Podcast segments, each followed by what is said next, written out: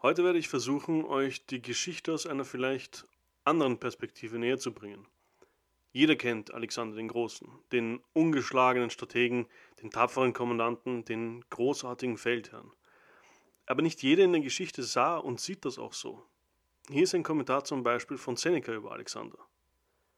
Den unglücklichen Alexander trieb seine Zerstörungswut sogar in das Unerhörte. Oder hältst du jemanden für geistig gesund, der mit der Unterwerfung Griechenlands beginnt, wo er doch seine Erziehung dort erhielt?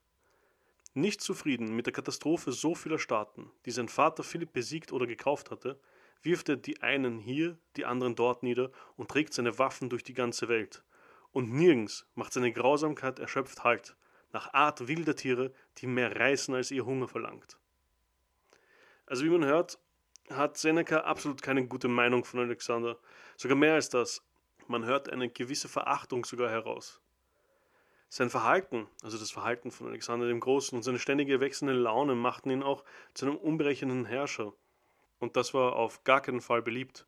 Besonders eben nicht bei den Untertanen, die aus Grund, also aus diesem Grund, immer wieder Angst vor Strafen haben mussten, die sie nicht verstanden oder aufgrund von Laune eben irgendwelche neuen Gesetze erhielten, die keinen Sinn für sie ergaben. Wie dem auch sei, nach dem Sieg über Darius und seiner Krönung zum König der Könige und dem König von Asien im Jahr ca. 330 v. Chr. machte sich Alexander gleich daran, den Rest des persischen Reiches zu erobern und zu befrieden. Als erstes verfolgte er die Verräter von Darius, Besus, die ihn getötet hatten, bis nach Baktrien. Das sorgte für sehr starke Unmut zwischen seinen Männern. Die verstanden es nämlich nicht, warum er jetzt versuchte, die Perser zu beschwichtigen. Es konnte ihm doch eigentlich egal sein, ob sie sich gegenseitig verraten oder töteten oder was auch immer. Für sie war das irgendwie sinnlos. Der Weg außerdem war lang und beschwerlich. Sie verfolgten den Verräter Bezos bis in das heutige Turkmenistan. Unterwegs ließ Alexander sogar einen seiner Kritiker und Feldherren exekutieren, da er den Verdacht hatte, dass dieser ihn töten lassen wollte. Als sie dann schlussendlich in Turkmenistan Bezos endlich schnappen konnten, waren die Männer erleichtert. Das hieß nämlich für sie, dass sie endlich wieder zurückkehren konnten und wieder nach Osten ziehen konnten. Sie konnten sich dort ein bisschen ausruhen und vielleicht sogar eine Pause genießen. Aber das war falsch gedacht. Alexander trieb sie weiter an. Nur noch eine Satrape war zu erobern und ganz Persien sollte ihm gehören. Nach der Eroberung von dieser Satrape, Marakanda, zog er weiter in den Osten bis in das heute Tadschikistan. Kaum war er dort mit seinen Truppen angekommen, erreichte ihn die Nachricht einer Rebellion gegen ihn in Sogdien. Diese Nachricht erzürnte ihn und zwar so sehr, dass er nach seiner Eroberung von sieben rebellischen Städten gleich einmal alle männlichen Einwohner töten ließ. Ihr müsst euch das mal vorstellen.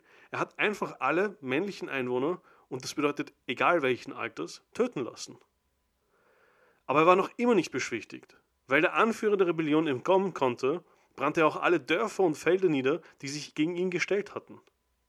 Und es war kurz vor Winter. Kurz vor Winterbeginn 328 v. Chr. zog er dann schlussendlich mit seinen unglaublich erschöpften Truppen bis nach Baktrien wieder zurück. Im Winter darauf konnte der rebellische Anführer sogar getötet werden, und das war für Alexander dem Großen ein Grund zu feiern. Aber es kam auch zu vielen Streitigkeiten zwischen ihm und einigen seiner Generäle, auch während dieser Feier. Er wollte von ihnen, dass sie sich dem persischen Ritual der Proskinese fügten, das bedeutet, dass sie sich eigentlich vor ihm auf die Knie werfen und den Kopf an den Boden pressen. Das war für die Makedonier unvorstellbar, weil sie waren freie Männer und dem einzigen, die sie sich unterordneten, waren die Götter. Also für sie war das ein unmögliches Verlangen. Egal wie sehr Alexander darauf pochte, dass er der Sohn des Zeus war, für sie blieb er noch immer ein sterblicher Mann. Betrunken tötete Alexander sogar einen seiner ältesten und erfolgreichsten Generäle. Und natürlich schob er alles auf seine Trunkenheit. Die Moral und solche Sachen macht natürlich die Sache noch viel schwieriger zwischen ihm und seinen Soldaten. Zusätzlich zu dem heiratete er auch noch die soktische Prinzessin Roxane. Dafür aber musste er seine geliebte Barsine und seinen unehelichen Sohn Herakles fortschicken.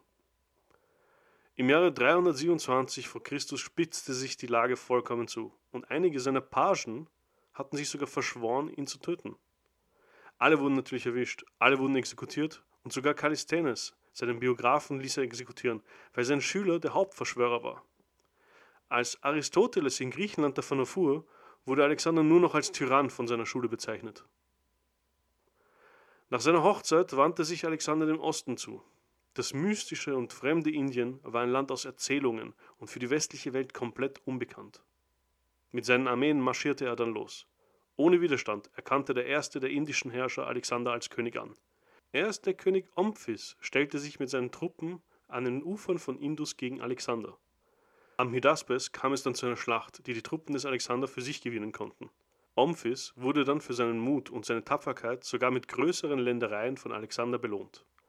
Alexander hatte vor, noch weiter in den Osten zu ziehen, aber seine Soldaten zogen endgültig den Schlussstrich. Sie waren müde, sie waren erschöpft, viele hatten aufgrund von Krankheit und das Wetter ihr Leben verloren, und das nächste Ziel, Magadha, war noch sehr, sehr, sehr weit entfernt.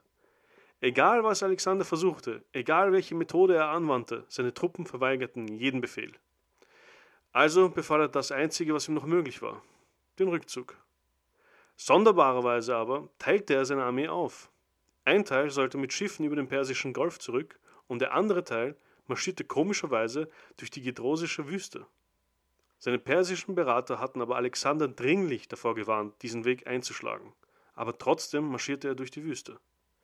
Der Verlust an Soldaten war immens.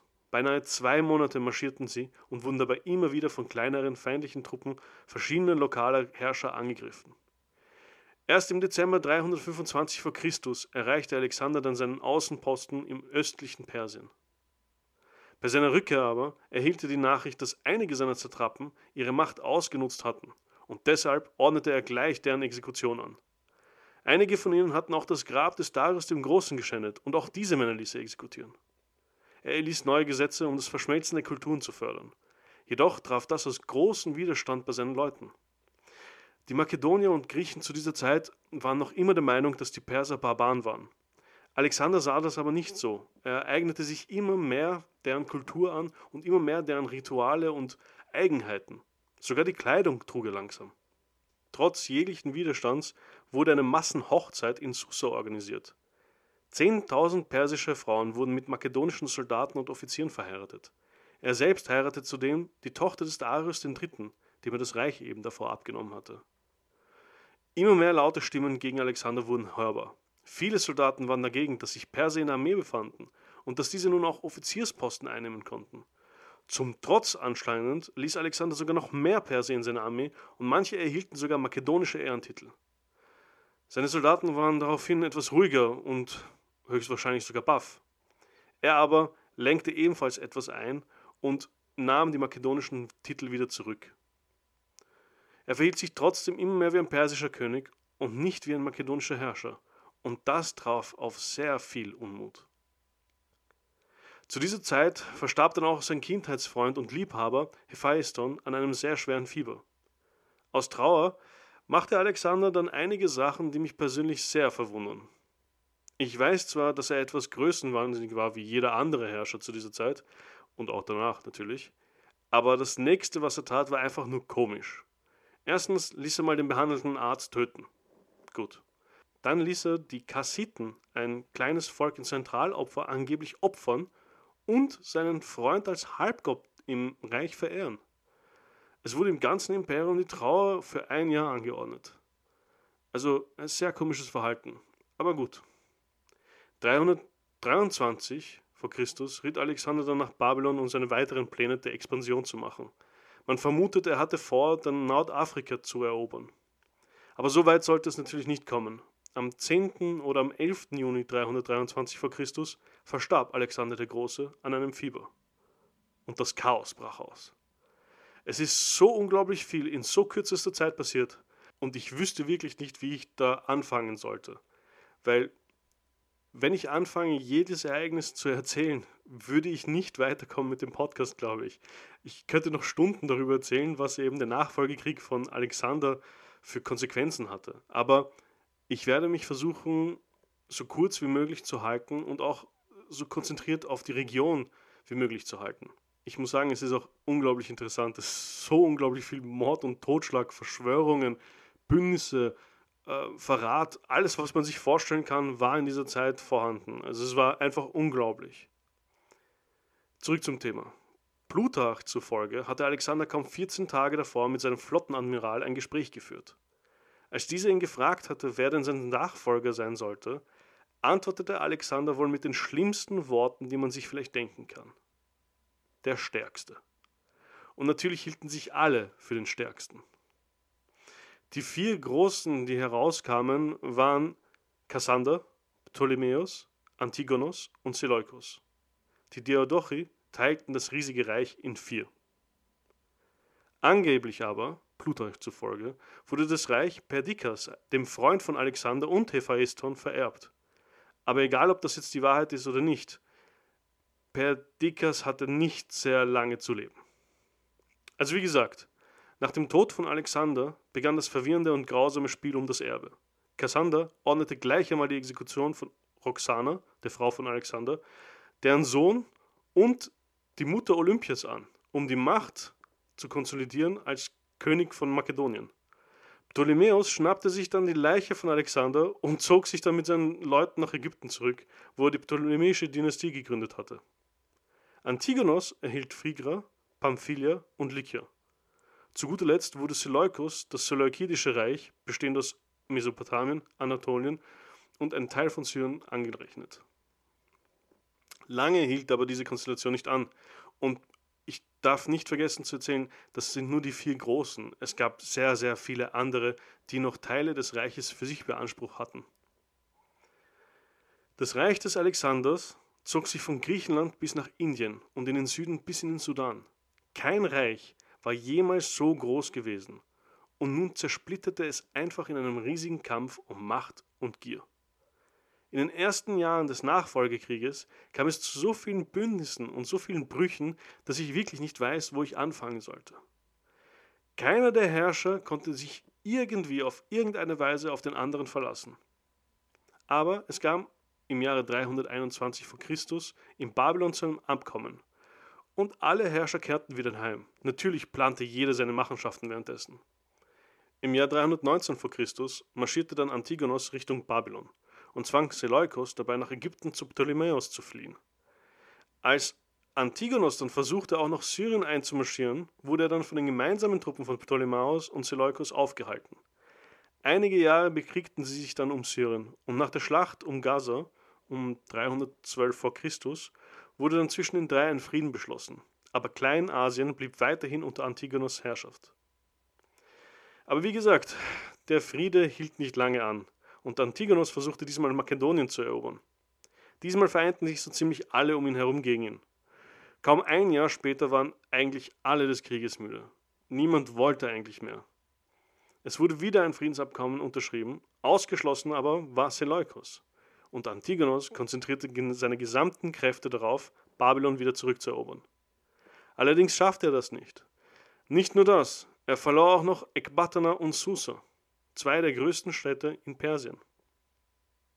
Zwei Jahre später wurde er dann in einer entscheidenden Schlacht von Seleukos überrumpelt und musste alle Satraten im Osten aufgeben. Das hieß, dass jeglicher Anspruch aufgegeben wurde.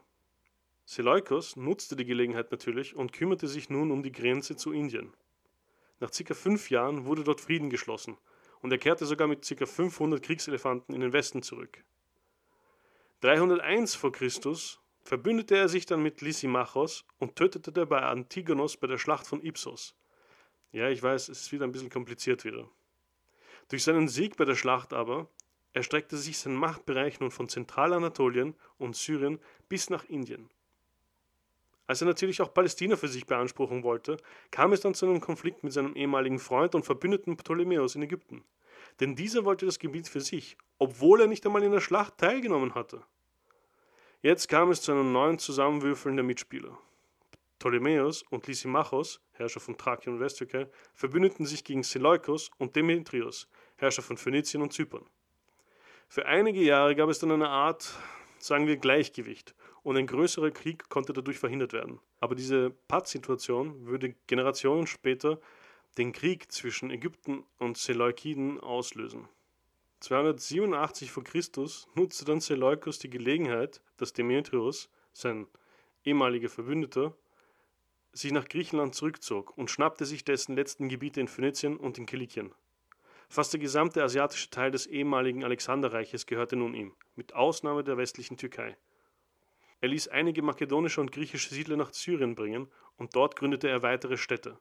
darunter auch die große Stadt von Antiochia, und er stabilisierte das Reich mit einer Reihe von Reformen. Nur noch Lysimachos störte ihn. Aber ca. 283 v. Chr. kam es zu einem Familienmord. Lysimachos tötete seinen eigenen Sohn und Seleukus nutzte diesen Mord als Vorwand für einen groß angelegten Angriff. Zwei Jahre lang dauerte der Krieg, aber schlussendlich konnte er seinen Gegner in der Schlacht von Kurupedion töten. Ganz Asien gehörte nun ihm.